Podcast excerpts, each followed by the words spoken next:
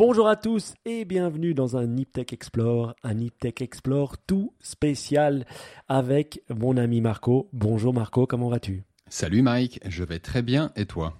Très très bien. Alors vous allez me dire euh, pourquoi Marco est là, parce que normalement je lui dis, mais je préfère lui dire bonjour au début. C'est qu'on j'ai décidé, on a décidé ensemble d'explorer un thème qu'on adore, qui s'appelle la méditation. Et ça sera une méditation spéciale qu'on va faire, euh, pas faire, mais discuter, qui s'appelle la méditation vipassana. Donc finalement on va explorer la méditation vipassana. Pour ceux qui connaissent pas Marco, en deux mots ou en plus, est-ce que tu peux nous dire qui tu es? Alors oui, alors à la base, euh, on s'est connus aux études, hein, quand on était à l'Uni, euh, qu'on étudiait le commerce, ça semble tellement loin tout ça. On a fait des tas d'expériences ensemble, on a commencé par la radio, on a enchaîné avec des podcasts, d'abord sur la vente, ensuite euh, plus épisodiquement, comme ici aujourd'hui, en parlant de retraite vipassana ou de méditation vipassana. Je précise quand même qu'on n'est pas sur un nip médite, donc il n'y a pas l'otard qui va débarquer avec un petit bruit de cloche et puis euh, qui va vous demander de fermer les yeux. Là, je crois qu'on va simplement échanger sur qu'est-ce que c'était qu'une retraite vipassana, puisqu'il n'y a pas si longtemps, j'en étais. Oui. Alors, euh, faut savoir que le dernier Niptech Explore que j'ai fait euh, avec Luciana, euh, c'était ben voilà sur la méditation à l'école et à la fin, on a fait une petite méditation ensemble qui était monstre cool. Donc, j'ai pas eu la petite cloche, mais j'ai eu plaisir. Donc, j'espère que vous aussi vous avez eu plaisir.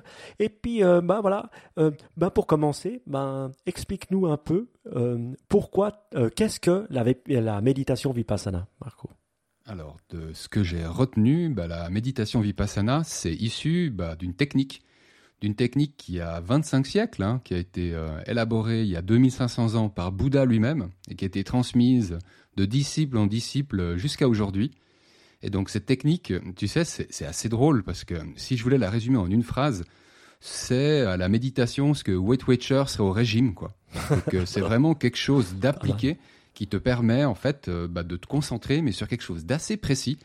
Et cette chose, c'est en fait les, euh, les sensations, les sensations corporelles. Mmh. Bah, c'est bien décrit, mais euh, on, va parler euh, de la retraite que tu as fait, euh, parce que cette retraite, elle a duré dix jours. Et pour moi, bah, voilà, j'étais au courant un peu de la méditation vipassana, de ce que c'était, mais c'est vrai, d'en faire pendant dix jours, c'est quand même une longue période pour méditer de manière continue pendant dix jours. la première question qui me vient à l'esprit, et je pense que les auditeurs la pensent aussi, c'est qu'est-ce qui t'a fait le déclenchement de dire allez j'y vais, je franchis le pas et je fais cette méditation là, un peu comme moi à un moment je m'étais dit allez je, vais faire mon semi Ironman, j'y vais parce qu'on peut dire que c'est l'Ironman de la méditation quand même de faire 10 jours. Donc qu'est-ce qui t'a fait franchir ce pas? Moi, plus qu'un déclic, je pense qu'il y a eu une gradation. Euh, c'est-à-dire que bah, de la méditation, j'en pratique. Tu sais, j'ai fait les comptes, ça m'a fait un peu peur. Je pense que c'est il y a un petit peu moins de 15 ans que j'ai eu mon premier contact en l'occurrence, c'était avec un livre de Thich Nhat Hanh, hein, donc un maître, hmm. maître zen, maître bouddhiste, selon les, différents profils qu'on lit sur le web. Le livre s'appelait La colère, hein, parce que j'étais vraiment boulé à cette époque. Euh, j'ai été boulé jusqu'à il y a encore pas si longtemps, hein, donc euh, c'est pas que c'est des vieux, vieux souvenirs. Et donc ce premier contact, un livre, a petit à petit amené bah, une méditation de 5 minutes, après c'était peut-être de 10 minutes, et ainsi de suite, bah, jusqu'à arriver en fait à... J'étais à un startup week-end. C'était il y a plusieurs années de ça. Et puis un des participants, Martin, que je salue, m'avait parlé d'une retraite euh, qui s'appelait Vipassana et qui avait lieu en Suisse, dans le Jura. Il y a quelques centres en fait en Europe. Et puis je me souviens que j'avais été curieux, mais par contre il y a un côté euh, ayatollah et extrémiste, c'est-à-dire que c'est quand même une retraite où on ne parle pas pendant dix jours. Les bouddhistes appellent ça le noble silence. Euh, c'est végétarien, donc on va pas manger de viande, on va tuer sous aucune forme. Donc ni marcher sur un insecte, ni manger un steak de viande ou un, ou un bâtonnet Findus. Donc ça, c'est quand même une autre contrainte pour les gens qui sont fans de rouge, de viande rouge. Euh, on va pas s'intoxiquer. Hein. donc ça, ça fait partie des, euh, des cinq préceptes de la, de la moralité qui fait que tu arrives à avoir une bonne méditation. Et puis tout ça, ça m'avait l'air quand même méchamment sectaire hein, sur le moment quand j'en avais entendu pour la première, quand j'en avais entendu parler pour la première fois. Donc euh, le premier contact avec Vipassana, c'était il y a une dizaine, peut-être un peu plus, ouais, une dizaine d'années, je dirais à peu près. Et puis euh, il y a un moment où j'ai eu envie de me réintéresser à ça. Et donc euh, j'ai été voir sur le site, j'ai parcouru les infos. Ça me faisait toujours aussi peur, donc j'en suis resté à une visite. Et puis je crois que quelques années après, donc là on était genre moins 5 ans par rapport à maintenant, j'ai à nouveau regardé ça, et puis je crois que je me suis même inscrit ah, c'était peut-être plus il y a 3-4 ans qu'il y a 5 ans. Et puis ils m'ont dit, bah écoute, il y a une place pour toi parce que c'est extrêmement prisé. Vous allez, vous allez penser que ça ressemble à une prison. Et puis que gens, ils cherchent des gens, ils racolent pour, euh, pour finalement remplir leurs leur cellules, leurs cellules de méditation, c'est comme ça que ça s'appelle. Et ben non, euh, quand ils ouvrent les inscriptions à 10h le jour J, à 10h07, il y a déjà plus de place et c'est euh, sur liste d'attente, pour vous donner une idée. Et puis bah moi j'ai patienté jusqu'à quoi? Quelques jours avant l'avènement hein, de, cette, de cette retraite, il y a 3 ou 4 ans. Et puis ils m'ont dit, bah écoute, viens quoi. Et puis je me suis dégonflé, j'ai dit, non, non, je viens pas. Euh, je l'ai plus senti sur le moment. Et puis bah, cette année, c'était la bonne. J'ai l'impression que c'était un mélange de Covid, de réflexion en interne. Est-ce qu'il y a eu aussi les 40 ans qui ont joué un rôle, hein, vu que j'en ai 42 maintenant? Mais euh, je ne regrette absolument pas cette expérience qui était profonde à plus d'un titre. Ok. Ouais, c'est vrai que quand on se lance dans quelque chose comme ça, c'est pas euh, méditer juste 10 à 20 minutes par jour, hein, c'est quand même un conséquent. Est-ce que, quel était ton, ton, ton état d'esprit en rentrant dans ces 10 jours de, de méditation? Hmm. Je crois qu'en arrivant, j'avais quand même une petite forme d'anxiété parce que euh, ils te font lire le code de la discipline, ils te rappellent quel est le programme. Hein. donc c'est euh, un réveil à 4 heures du matin, c'est quand même un peu plus de 10 heures de méditation par jour. Tu ne parles à personne, hein, si ce n'est quand tu as un problème avec le, le, manager euh, qui est plutôt côté logistique, ou sinon avec le, le Masta hein, qui est sur place et qui pose des questions ou qui répond à tes questions d'ordre spirituel. Et ouais, un petit peu d'anxiété, franchement, il y avait quand même. Et euh, ça a poursuivi hein, euh, cette anxiété pendant les, premiers jours parce que franchement, tu sais pas trop où va te mener le programme au début. Puis tu dis, non, mais mon Dieu, euh, cette zone qu'il y a au niveau de la moustache, est-ce que je vais vraiment y rester 10 heures par jour de manière ininterrompue, à raison de 1 heure, 2 heures de médite, suite à laquelle il y a une pause hein, avant de reprendre? Ok. Alors, euh, ben voilà, explique-nous un peu euh, le déroulement justement de ces premiers jours. Tu arrives là-bas, ben voilà, j'imagine, euh, j'espère qu'il faisait beau ou il pleuvait, selon les choses. Tu es à l'intérieur. Explique-nous un peu comment justement le déroulement de ces deux, trois premiers jours Vipassana. Alors, tu arrives, c'est un petit peu ambiance colonie de vacances, hein, parce que les gens, ils prennent possession de leur chambre, qui, en l'occurrence, étaient partagées pour la plupart, quand bien même on est en période Covid. Et donc, c'est uniquement, actuellement encore, donc en été 2021 pour les résidents suisses, en sachant qu'il y a passablement de gens qui viennent de France, d'Italie ou d'Allemagne, hein, parce que les retraites sont données dans les trois langues. Et puis bah, moi, je pensais qu'on allait fermer notre gueule dès le jour zéro, quoi. Tu vois, puis je voyais tous les gens qui parlaient, qui, qui échangeaient même entre participants. Ah. Je savais pas que c'était le dernier moment où on pouvait le faire. Ah, tu savais pas. J'étais en train de. après. Je me plaignais intérieurement en me disant ouais, mais c'est qui ces gars qui sont encore en train de causer, quoi? Donc il y a une ségrégation entre mes femmes. Donc euh, il y a une hmm. partie homme, une partie femme que j'ai oublié de mentionner tout à l'heure. Et euh, donc on s'inscrit. Euh, ils nous rappellent est-ce qu'on a bien lu le code de la discipline? Donc ils insistent quand même pas mal là-dessus. Ils nous font signer un contrat.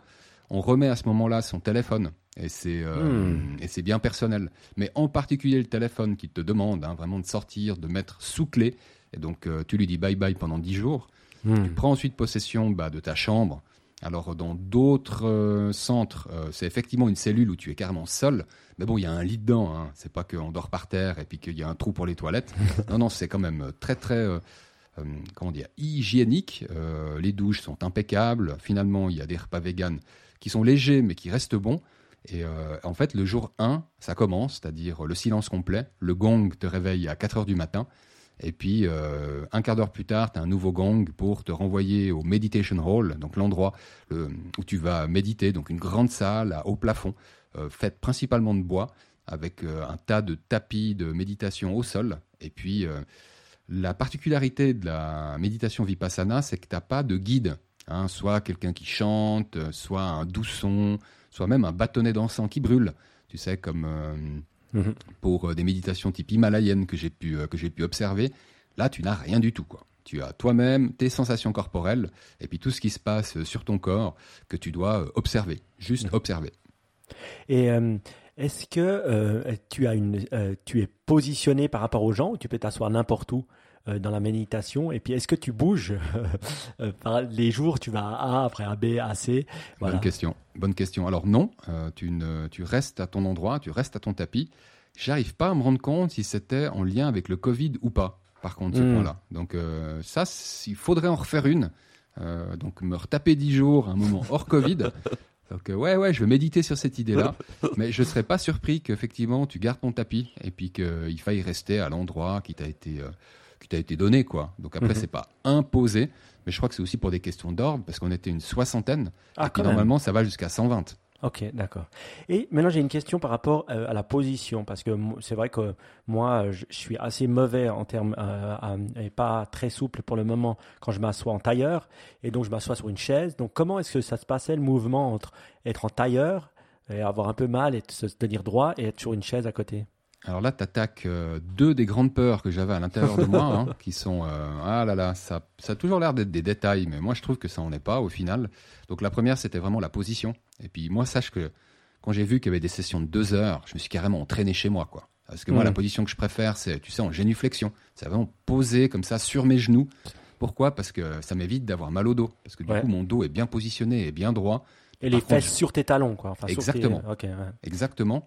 Et euh, le point, c'est que moi, j'avais un, ah, un banc de méditation. Tu sais, c'est ces petites pièces en bois qui Mhm. font relever les fesses, je dirais, de 10, 15 ou 20 cm Ouais. au-dessus du sol. Donc, ça rend le truc un peu plus agréable, mais je vais pas te mentir, Mike, euh, après une heure, voire deux heures, moi, je me rends compte que j'avais une sorte de limite à une heure au départ. Et, euh, et j'ai souffert, surtout les trois premiers jours. Et le point que je peux ajouter en indice chez vous, c'est que la douleur est clairement une composante qui t'aide dans la démarche. Hmm. À un moment, tu dépasses en fait cette question de douleur. Je vous rassure, je me suis pas euh, déchiré l'autre ménisque ou euh, genre euh, brisé une jambe. Non, non, c'était rien de tout ça. Il s'avère aussi que le corps a sa propre intelligence, donc il y a une sorte de souplesse qui vient s'ajouter en bonus hein, quand tu te tapes 10 heures comme ça avec des pauses entre deux. Et tu alternes également les positions. Donc j'étais tantôt en tailleur, donc la demi-fleur de lotus, j'ai arrêté également parce que ça me fait plus mal qu'autre chose. Et puis il faut savoir qu'ils sont très compréhensifs. hein. Il y a des personnes plus âgés qui, qui se joignent. Et puis donc, tu as des chaises qui peuvent être mises à disposition pour ceux qui le demandent. Mais tu sais, tu as toujours l'ego hein, qui t'accompagne. Et puis au début, tu es là, non, non, moi je vais rester comme celui qui est à côté de moi. Tout le monde a mal, tu sais, mais tout le monde reste aussi droit que possible. Pas tellement parce que hum, la discipline le requiert, mais parce que tu as envie de faire mieux que le gars d'à côté, quoi. Et puis ensuite, on se détend. Et moi, j'avais une question sur les euh, ouvrir ou fermer les yeux. Parce que moi, c'est vrai que bah, voilà, je médite en 10 et 30 minutes euh, voilà, tous les jours. Plutôt 10 que 30, hein, mais ça m'arrive. Et je, je médite que les yeux fermés. Donc, comment est-ce que ça se passe par rapport à, à ces, euh, ces, ces, ces étapes-là? Extrêmement simple. Donc, euh, il est demandé de méditer les yeux fermés. Euh. Tout simplement parce que bah, les yeux sont une des portes, euh, une des portes d'essence euh, qui t'amènent justement à avoir des réactions, des réactions ensuite que tu as de la peine à réprimer. Et euh, je dirais même, en tout cas, pour moi, c'est la principale porte d'essence. C'est-à-dire que il n'y a euh, aucune autre porte que les yeux qui me génère euh, autant de sensations et de réactions potentiellement négatives. Donc, euh, non, non, c'était clair euh, pour le maître que tout le monde devait fermer les yeux. Ok, à tout moment lorsqu'on méditait. Oui, puis Ouais. ensuite, tu sais, on avait des petits messages, hein, c'est-à-dire qu'on avait une vidéo par jour d'une heure pour nous expliquer en fait la technique, hein, être sûr que, par exemple, ce que tu prends pour une sensation corporelle, euh, bah, pas euh, purement ton imagination. À ce sujet, j'ai une petite anecdote, hein, parce que le, dixième jour, on a l'occasion de parler ensemble, et il y avait des, anciens étudiants qui étaient également là. Puis ils sont sympas, les anciens étudiants, parce qu'ils ils te transmettent des choses qu'ils ont peut-être compris un petit peu avant toi, parce qu'ils ont débarqué avant toi. Donc là, euh, je fais un, un salut comme ça, un clin d'œil à Cédric, qui nous a donné un truc que je vais garder pour toujours, hein, parce que le dixième jour, il y a tout le monde qui partage ses impressions métaphysiques. hein. J'imagine que ça dit quelque chose aussi, parce qu'on n'est pas obligé de passer dix jours hein, pour vouloir partager comme ça entre, entre méditants. Et puis, euh, pendant qu'il y a quelqu'un qui partageait son histoire, droit derrière, Cédric a dit qu'il avait euh, fait une expérience il y a quelques années. Il s'était dit, euh, tiens, je vais imaginer en fait ma colonne vertébrale qui prend un virage à 45 degrés comme ça. Et puis, euh, en fait, il s'est rendu compte qu'il méditait exactement de la même manière en pensant que sa colonne vertébrale était euh, tournée de 45 degrés, ce qui est absolument impossible. hein. On serait Mhm. tous morts si ça arrivait. Puis c'est là qu'il a réalisé que ce qu'il pensait être des sensations corporelles, ça n'était autre que son imagination. Hmm. C'est que la vérité, c'est que la réalité telle qu'elle est et non telle qu'on l'imagine ou telle qu'on croit qu'elle est. Hmm. Très beau. Euh, alors, passons un peu les différentes étapes que tu as pu vivre. Alors, c'est long, hein, euh, 10 jours. je- je- tu me disais 10 heures par jour, fois 10, ça fait 100 heures de méditation, c'est quand même long. Donc, hmm, je sais pas si tu te souviens un peu du début, euh, comment c'était ces deux, trois premiers jours, euh, Ouais. et comment Ouais. ça s'est passé? Je m'en rappelle très très bien parce que c'est extrêmement simple. Alors les trois premiers jours, les trois premiers jours, tu te concentres sur ta respiration, donc cet air qui passe par les narines, et tu te concentres sur une zone qui est quand même relativement réduite, qui est la zone de la moustache. Hein. donc ce triangle qui est formé euh, par euh, ta lèvre supérieure et qui remonte, alors dans un premier temps jusqu'au haut du nez, et qui ensuite est réduit entre la lèvre supérieure et les narines. Et tu passes une à deux heures à te concentrer sur cette zone, ce pendant bah, 10 heures le premier jour, 10 heures le deuxième jour, et ensuite 10 heures le troisième jour. Donc euh, je peux te dire que ça gamberge. Hein.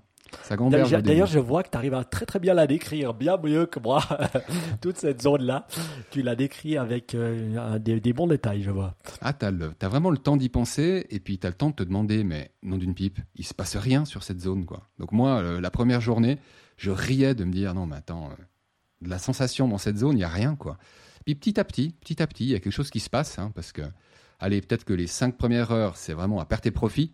Ensuite, euh, tu essayes de te forcer à avoir une sensation. Ça, je me souviens. Tu vois, par exemple, je respire mm. plus fort. comme ça, du coup, je, me concentre plus facilement mm. sur cette zone-là. Ensuite, je pense qu'il y a une part d'imagination qui vient. Hein. donc, des trucs, euh, que, des histoires que tu te racontes. Et puis, tu passes, en fait, tous ces cycles. Et, je, me souviens que l'ennui, hein, à ce moment-là, et, la douleur, donc tes genoux, ils sont quand même toujours là, hein, à faire mm. des signaux euh, genre j'ai mal, j'ai mal, j'ai mal, j'ai mal. Et, et, la première étape, c'est genre jusqu'au troisième jour, où tu te demandes, mais est-ce que je vais rester 10 jours sur euh, quoi 20 cm de mon corps hein, ou de ma peau? Et euh, je te rassure, ça évolue, ça évolue ensuite sur euh, l'ensemble du corps. Et c'est en fait un entraînement que tu te fais afin que tu puisses vraiment avoir, tu sais, l'esprit sharp, quoi, aussi sharp que possible, et que en fait de cette concentration, il y a quelque chose qui, qui naisse et qui est la sagesse, le mmh. fameux panya, le but que Bouddha souhaite que tu atteignes. Euh, à travers cette retraite et mhm. cette euh, méditation. Et euh, ben, toi, dans les livres un peu sur, le, sur, sur les, les sages de l'Himalaya que je lis, eux, ben, quand ils atteignent un certain, une certaine étape de leur, de leur spiritualité, ils, disent qu'en méditant, ils, ils, deviennent en samadhi. C'est-à-dire, tu commences à devenir je sais pas, c'est comme une espèce de méditation profonde. Pas tout le monde y arrive, hein, euh, que certaines personnes. Est-ce que tu as pu atteindre en ces dix jours quelque chose comme ça, quelque chose d'une espèce de d'intense euh, sensation ou non-sensation qui te dit euh, je suis dans un calme parfait en dix jours? Alors je dirais que oui. En fait, le, le samadhi, c'est la deuxième étape de la méditation vipassana. La première, c'est vraiment de respecter les, le code de moralité, les principes de moralité ce que je te disais tout à l'heure, hein, pas tuer, donc euh, manger vegan, ça permet de pas tuer. Le fait de se taire, ça évite de dire des bêtises, hein, mhm. ou soit d'agresser, soit de se sentir agressé. Donc la première étape, c'est ça. Euh, les trois premiers jours servent vraiment à arriver à ce samadhi, donc à cette maîtrise de l'esprit, hein, mais qui est euh, à un plus haut degré, effectivement. Il faut savoir qu'il y a différents types de samadhi. Donc je pourrais pas trop te l'expliquer, mais c'est le sama samadhi. Euh, dans le cas de la euh, retraite, euh, enfin la méditation vipassana. Et puis une fois que tu es vraiment bien dans le samadhi, hein, c'est il paraît que c'est un tripode finalement hein, sur lequel repose la méditation vipassana. Donc le sila, c'est la moralité, samadhi, c'est la maîtrise de l'esprit, et puis Apparaît en fait euh, parallèlement à ces deux premiers euh, pieds du tripode euh, si bah, tu fais l'exercice correctement. Donc si tu n'es pas dans l'imagination et puis si tu es dans une concentration de, sur tes sensations corporelles qui t'amène ensuite cette étape qui est plus difficilement descriptible en fait. Mhm. J'imagine quand on ferme les yeux pendant 10 heures par jour, pendant un certain nombre de temps, on a peut-être des visions qui nous apparaissent ou des rêves ou des choses comme ça. Euh, ou est-ce qu'on s'endort ou est-ce qu'il y a des choses comme ça? Est-ce qu'il y a des, des moments complètement fous qui sont arrivés où tu te disais mais est-ce que je, je, je, suis dans un rêve, la réalité? Enfin, euh, est-ce que tu as eu des, des, des, sensations comme ça? Je voudrais nuancer les idées de, de folie qu'on pourrait avoir tu sais, sur euh, ces visions métaphysiques. Je dis pas qu'elles n'arrivent pas, euh, j'aimerais les, les, nuancer. Donc oui, quelque chose s'est passé. Euh, c'est marrant que tu aies appelé ça, tu sais, je sais plus, là, des, des, des moments fous ou autres. moi, j'ai appelé ça mes démons, quoi. Il y a des démons qui remontent. Je crois quand on en parlait en off ensemble, tu sais, je te faisais un, un parallèle avec le Nouvel An chinois, puis ces dragons, tu sais, qui bah, d'un côté font peur, mais de l'autre, tu sais, c'est quand même des masques euh, super colorés comme ça. Je trouve que le visage d'un démon, ça ne dit pas forcément son nom. Tu sais, ce visage ne dit pas son nom. Et moi, c'est vraiment l'impression que ça m'a donné parfois. Hein, euh, c'est-à-dire après plusieurs heures d'intense concentration, tu as effectivement des images, en tout cas dans mon cas, il y a des images qui sont apparues. C'est drôle parce que euh, certaines fois, je les confondais avec euh, le fait que je sois dissipé. Tu sais, il y a des fois où tu es dissipé tout simplement. Mhm. Et puis, des images qui apparaissent quand tu es dissipé, puis tu en as d'autres qui apparaissent en fait quand, à mon sens, tu passes du samadhi au, au panya. Et, et c'est vrai que là, ce qu'il faut, c'est observer. Mhm. L'observation, l'observation. Et en fait, ce dont tu te rends compte, c'est que c'est hyper dur d'observer. Même Mhm. quand tu t'es tapé, euh, tu vois, 3, 4 jours déjà de méditation, bah, euh, ça peut être un tas de trucs. hein. Ça va vraiment dans tous les sens. Tu peux même replonger, en ce qui me concerne, dans des choses qui se sont passées dans ton enfance ou des choses qui se sont passées euh, la semaine passée. hein. Euh, Il n'y a Mhm. pas de chronologie. Et, euh, et tantôt, j'avais l'impression que tout d'un coup, j'étais de nouveau dans la vision. J'étais là, waouh, génial, super, alors que j'étais simplement dissipé. Puis des fois, j'ai l'impression que j'étais juste out, alors qu'en fait, euh, il y avait quelque chose qui était en train de me tirer comme ça par la manche, et puis de me montrer en fait un message que je devais observer, observer, observer. Donc pas interpréter, pas Mhm. surréagir, pas commencer à poser des couches d'imagination dessus, etc. Parce qu'une chose aussi que- qui, qui me fait, moi, me dire Ah non, j'ai pas envie, c'est que j'ai entendu dire par Ti- Tim Ferriss, hein, un podcasteur assez connu, lui, il est allé, et puis c'est vrai que bah, lui, il avait des tendances dépressives et tout. Et donc, il y a des gens qui, partent, qui, partent, qui peuvent partir en vrille hein, sur les 10 jours. Euh, euh, est-ce qu'il y en a eu dans ton cas, euh, des, des gens comme ça, ou est-ce que c'est c'est un mythe?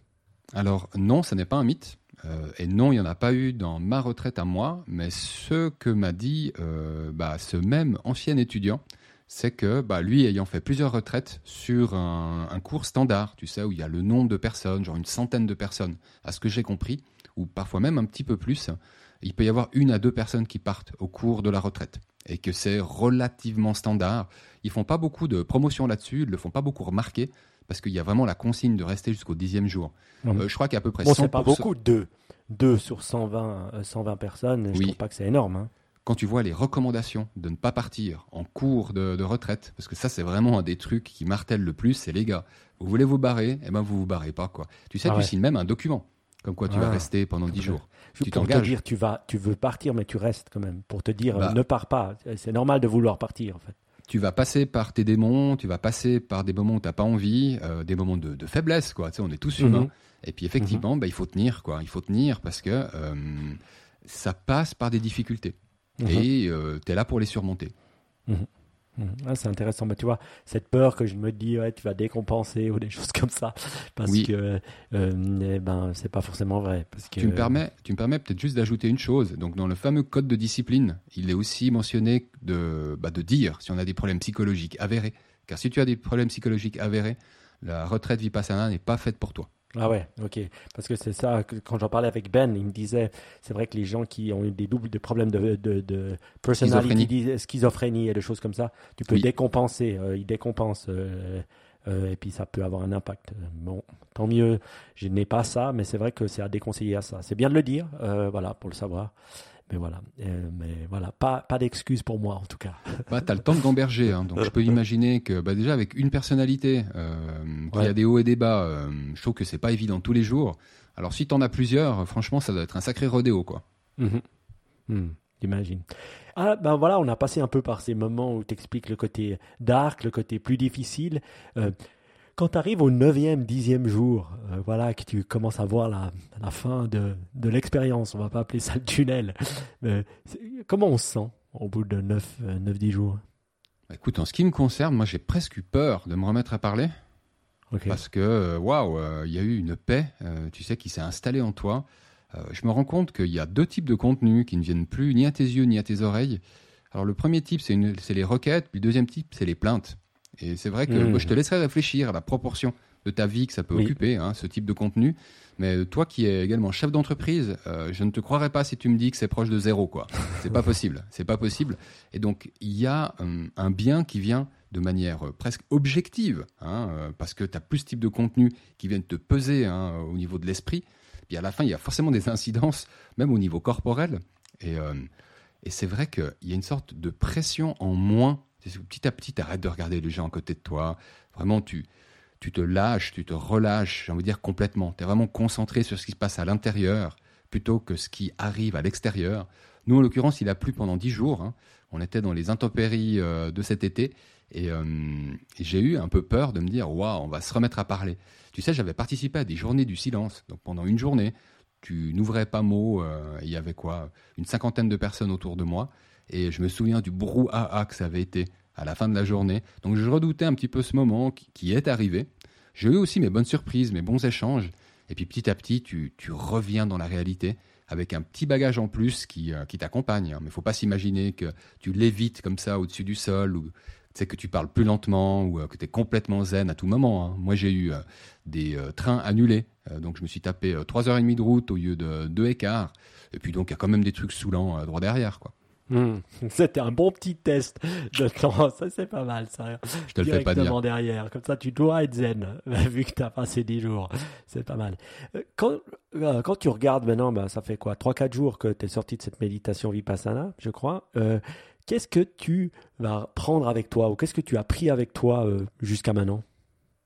Écoute, c'est un peu le motto de cette semaine qu'on a entendu extrêmement souvent. En un mot, ça se résume par anicca. Donc ça, c'est la la sagesse hein, euh, à laquelle euh, Bouddha voudrait que, tout le monde arrive.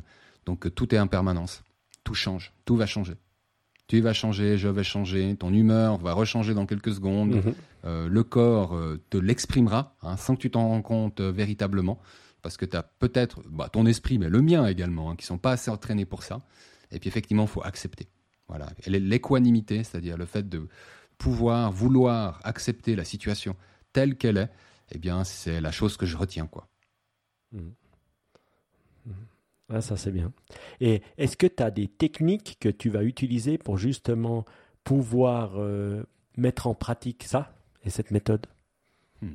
Ah, tu sais, euh, il y a une sobriété dans euh, la retraite Vipassana qui fait qu'il n'y en a pas 150 hein, des techniques. Au final, il y a la pratique et il y a le fait de consentir à des efforts pour cette, pour cette pratique. Et là, en l'occurrence, on parle de bon an, mal an, euh, deux heures de méditation par jour, donc une le matin, une le soir, euh, pour pouvoir en fait euh, poursuivre dans cette pratique et dans la concentration au niveau des sensations corporelles. Donc là, j'ai une petite semaine pour moi à la maison, hein, il n'y avait pas la famille.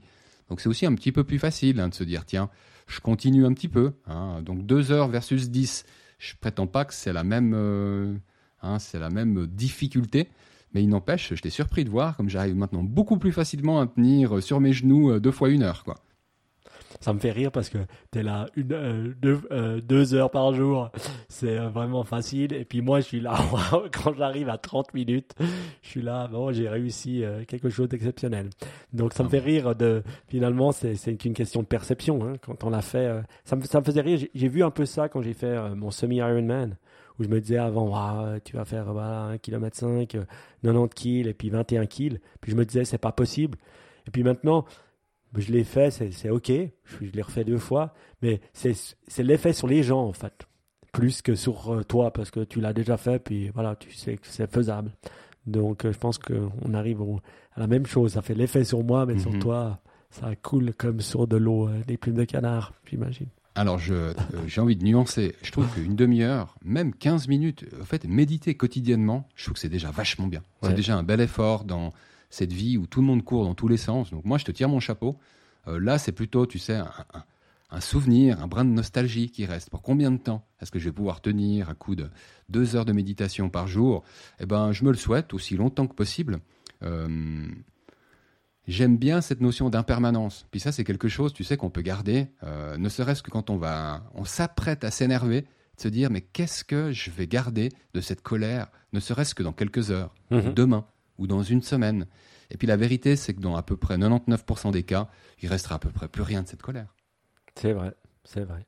Et malgré tout, on le sait, mais on continue à se mettre en colère. Mais comme tu dis, c'est le cycle euh, infernal et puis il faut l'accepter. Euh, comme tel. Voilà. Ouais, mais un petit truc peut-être, euh, parce que le fait de repenser à l'objet de sa colère, en fait, ça a tendance à la multiplier plus qu'à la réduire. Et donc, si quelqu'un t'a énervé, hein, ou si quelqu'un m'a énervé, le fait de repenser droit derrière à cette personne et puis de me refaire la situation encore mhm. et encore et mhm. encore. Non, les gars, vous pouvez respirer comme vous voulez, ou mesdames, aussi fort que vous voulez, vous pouvez fermer les yeux comme vous voulez, mais c'est pas le bon truc en fait pour arrêter d'être en colère. Mhm. Faut juste respirer et penser à autre chose. Alors, euh, s'entraîner à observer quand on n'est pas boulé, ça sert justement à pas arriver à genre puissance 10 scolaire. Et puis ensuite, c'est vrai que quand on est en colère, euh, bah, peut-être penser à autre chose. Quoi. Alors là, les techniques de visualisation ou le fait de réciter un mantra, mhm. euh, ça peut être utile. On sort de Vipassana, mais c'est des techniques qui, sur le moment, plutôt que dégueuler en fait sa colère sur quelqu'un d'autre, qui fait que de l'amplifier partout, bah, ça peut euh, permettre de passer ce moment un peu plus rapidement. Quoi. Mhm, mhm, mhm. Ouais, c'est vrai. Ou alors écrire. Je pense que des fois, l'écrire, ça met un truc sur le papier, surtout pas l'envoyer. Hein. Et puis, euh, donc, pas le mettre dans WhatsApp ou dans un email, ou juste le noter. Et puis, euh, c'est vrai qu'après, en l'écrivant, on, l'a, on, on l'a décrit et puis on, on, n'est plus sa colère. C'est ça que j'essaie d'inculquer à mes enfants. Tu n'es pas ta colère. Je suis fâché. Non, tu n'es pas fâché. Euh, euh, c'est juste que, comment, je suis pas ma colère, c'est moi, c'est un état ou un moment où je suis fâché. J'essaie de leur, leur, inculquer ça dans leur esprit, parce que je me dis, euh, pour essayer au minimum qu'ils se détachent. Mm-hmm. Mais c'est vrai qu'un enfant, il a tendance à être, ben voilà, on voit, hein, ben sa joie, sa colère, il a tendance à être, voilà, tout, tout. Donc, essayer de lui mettre du détachement ou de lui dire de faire attention, c'est marrant. Je regarde si ça marche. Je vous dirai dans 10 ans si ça va marcher. Sois comme l'eau, mon ami, te dirais Bruce like Quoi. Yes, be like water, my friend. J'ai un t-shirt avec ça dessus. Je suis très content. Parlons de choses. Euh, est-ce que tu as des livres ou euh, euh, des choses, à, des sites web à partager avec notre très belle audience?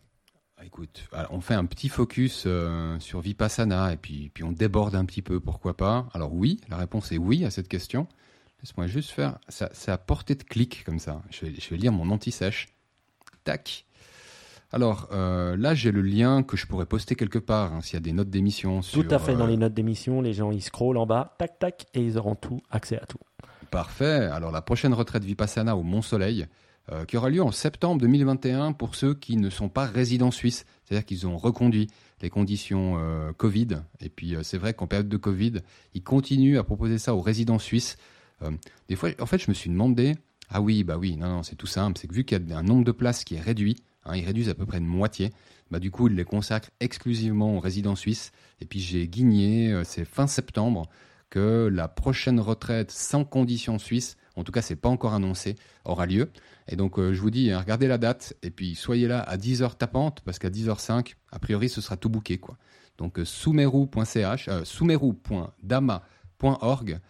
c'est le lien en fait que je peux vous proposer. Si vous êtes pas loin du Jura, donc je sais qu'il y a pas mal de résidents français qui font la route euh, parce que c'est pas si loin que ça finalement. Mmh. très cool. Donc on n'a pas d'excuse pour y aller. Puis en plus j'ai vu qu'il y a une pétée de date. Hein. Je, suis sur le site là. J'étais là, ah c'est une ou deux fois par année. Non, pas du tout. Il y a pas d'excuse. Euh, là il y en a vraiment pas d'excuse. Il y en a une, deux, trois par mois et pas de bol. deux par mois. Deux par mois. Ouais. Et, et, d'autres choses, des livres ou des choses à nous faire réfléchir? Alors écoute, euh, moi j'ai commencé en fait euh, mon chemin euh, vers la méditation avec la méditation, avec un, maître qui est toujours aussi inspirant finalement pour moi, qui s'appelle Thich Nhat Hanh, qui est en fait un moine bouddhiste hein, d'origine vietnamien, qui a émigré en France. Hein. Certains connaîtront déjà le village des pruniers, que je peux recommander à n'importe qui, même s'il n'y est plus aujourd'hui. je me souviens de de personnes qui me prévenaient parce qu'on me disait, mais on a beau être euh, genre 200 euh, autour de lui, au moment où il parle, tu as l'impression qu'il te regarde toi. et je peux te dire, Mike, c'est vrai, c'est vrai. et je m'étais mis tout au fond, tu sais, pour pas qu'il me regarde. Et je me souviens encore, il, non mais c'est pas qu'il te regarde une seconde, il te regarde fixement pendant plusieurs minutes. Et puis moi, j'ai été carrément au bord des larmes, quoi. Donc euh, c'était un moment méga prenant. Euh, ses disciples sont toujours là, hein, au village des pruniers, mais c'est une phrase que lui disait encore il y a quelques années euh, à cette époque. Euh, je vais la dire en français, même si dans les notes d'émission elle sera en anglais. Il n'y a pas de chemin de la paix, le chemin c'est la paix. There is no way to happiness, happiness is the way. Je préfère en anglais. ouais. Alors lui-même était francophone et non ah. euh, anglophone. Donc euh, bon, il était vietnamien, donc euh, il parlait le vietnamien à la base. Et puis bah c'est sur le Huffington Post parce que tu sais cette quote en fait, j'ai vu qu'on l'attribuait et à Bouddha et à Gandhi et à Thich Nhat Hanh. à la fin, j'ai donné raison au Huffington Post. C'était la, la source la plus crédible. Et je l'ai entendu de mes oreilles le dire en français. Donc, je trouvais que c'était crédible. Et puis, pour ceux qui cherchent, euh, hein, qui sont dans la quête du bonheur ou de la paix, il n'y a pas un chemin avec au bout le bonheur et la paix. Mettez-vous sur le chemin et vous verrez que la paix ou le bonheur, appelez ça comme vous voulez, vous accompagnera. C'est sur ces très très belles paroles qu'on va se quitter. En tout cas, euh, un grand merci Marco de nous avoir éclairé sur le pas des Vipassana. Je n'ai plus d'excuses pour le faire. J'ai pas encore décidé quand, mais le chemin, euh, l'idée fait son chemin. Euh, un grand grand merci. En tout cas, moi j'ai appris beaucoup. J'espère que vous aussi, très chers auditeurs et auditrices, vous avez appris beaucoup. Si on veut un peu savoir un peu plus sur toi, Marco, et puis pour mieux te connaître, où est-ce qu'on peut aller? Écoute, j'ai toujours euh, le handle Warco Brienza hein, que vous pouvez euh, bah, voir sur Twitter. Euh, c'est Marco Brienza sinon sur, sur LinkedIn. Il y a des podcasts que je continue à faire. Alors Nipcraft sur la bière, la bière artisanale. Il y a également des épisodes d'Accelerate qui sont prévus hein, sur l'innovation. C'est sur audiolab.ch que je poste bah, mes podcasts, que ce soit avec invité ou avec un co-hoster comme Raoul, que je salue par la même occasion. Donc, euh, ouais, si vous allez sur le web et puis que vous tapez Warco Brienza, vous devriez me trouver. Parfait. Et on mettra bien sûr toutes ces euh, adresses dans les notes de l'émission. Vous pouvez scroller et vous les verrez. En tout cas, Marco, un grand plaisir d'avoir passé ce moment en de compagnie. Je suis plus zen grâce à toi et je dis à tout bientôt, mes amis. Ciao, ciao. Bye bye.